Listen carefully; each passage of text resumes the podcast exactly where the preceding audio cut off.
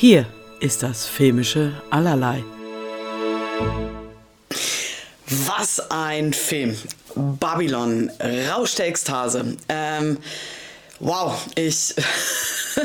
es wird einem hier wirklich nicht zu viel versprochen. Äh, das Einzige, das mit dem Oscar, dafür ist der zu absurd, schräg, abgefahren und drüber. Mal so grundsätzlich. Also, Babylon. Babylon handelt ähm, in den 20ern der Übergang vom ähm, Stummfilm zum Tonfilm. Da ist er so grob angesiedelt. Äh, Diego Calva spielt Manny Torres. Manny führt uns ein bisschen durch den Film, wenn man so will. Also wir beobachten ihn, wie er das alles erlebt und was so ihm passiert. Und darum wird es alles verpackt. Brad Pitt spielt Jack Conrad, ein äh, Schauspieler äh, der Stummfilmzeit, der ähm, auch nicht mehr der Jüngste ist und deswegen Schwierigkeiten hat mit dem Übergang zum Tonfilm. Äh, Margot Robbie spielt Nellie Laroy, eine aufstrebende junge Schauspielerin, äh, die dann auch durch ihre, durch ihre ähm, Spontanität. Also das ist ja ähm, so die erste Szene, die sie spielt, wo sie auch eher so reinrutscht. Ähm, da wird ihr gesagt, geh von links nach rechts und mach das. Aber sie konnte das ganz frei machen, wie sie wollte. Ähm, und das macht sie fantastisch und sie kann auf Kommando weinen und so. Das ist alles super. Ähm, und äh, dann spielt noch John Smart mit als Eleanor St. John, die mh, mm, fantastisch in diesem Film ist. Und die auch ein Gespräch mit äh, Jack hat, äh, also Brad Pitt, ähm, das mir unglaublich Gänsehaut gemacht hat. Es ist unglaublich fantastisch. Diesen Film hat gemacht als Regie äh, Damien Chazelle, der La La Land gemacht hat, äh, Whiplash und Aufbruch zum Mond. Ähm, und ich muss, also als ich rauskam aus dem Film, fand ich den streckenweise unglaublich beeindruckend.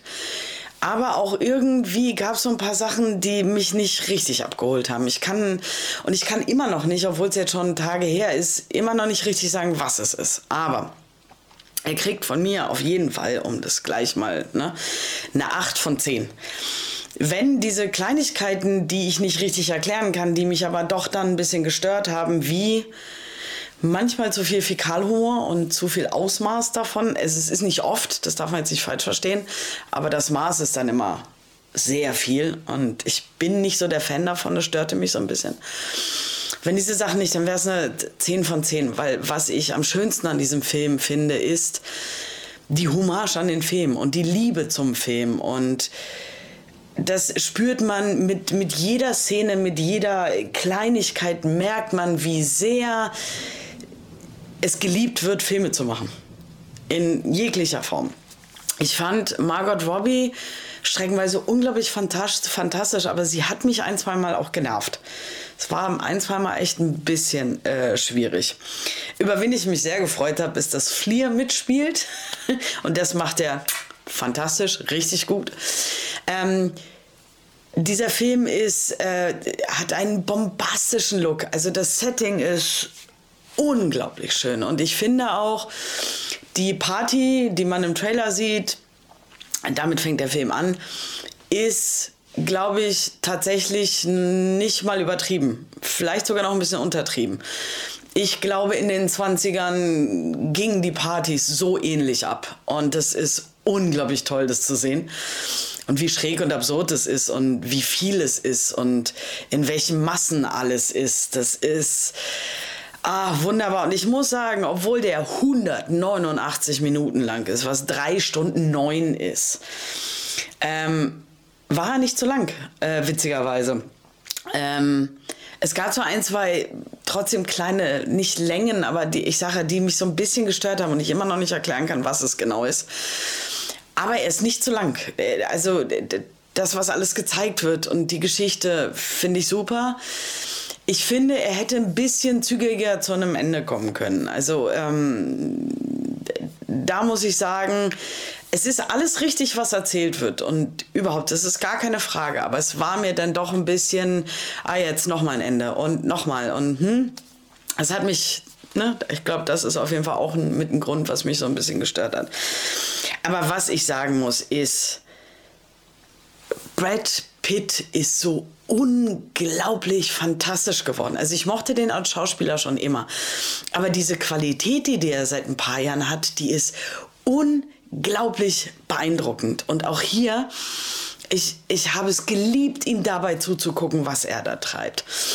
Es kommen ja auch noch ein, zwei andere, die da auftreten, was unglaublich fantastisch ist. Ähm, also insgesamt ist es für mich trotzdem so kurz vor einem absoluten Meisterwerk ähm, mit halt ein paar kleinen Abstrichen. Ähm, der hat eine FSK 16. Das ist auch gut so. Ähm, startet am 19.01.23 äh, in den deutschen Kinos.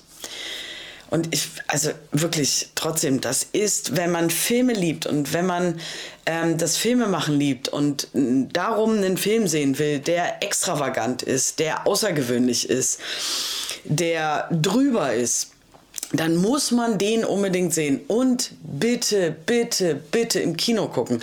Weil das muss man auf einer riesen Leinwand sehen, was da passiert. Das ist so viel und so, also fantastisch. Ähm, und wenn ihr mich unterstützen wollt, dann bitte, welches, welche Plattform auch immer ihr nutzt, liken, folgen, Sterne verteilen, Glocke, Abo, äh, Glocke aktivieren. ihr kennt ja den ganzen Spaß. Ähm, da würde ich mich sehr freuen und bedanke mich für jede Unterstützung.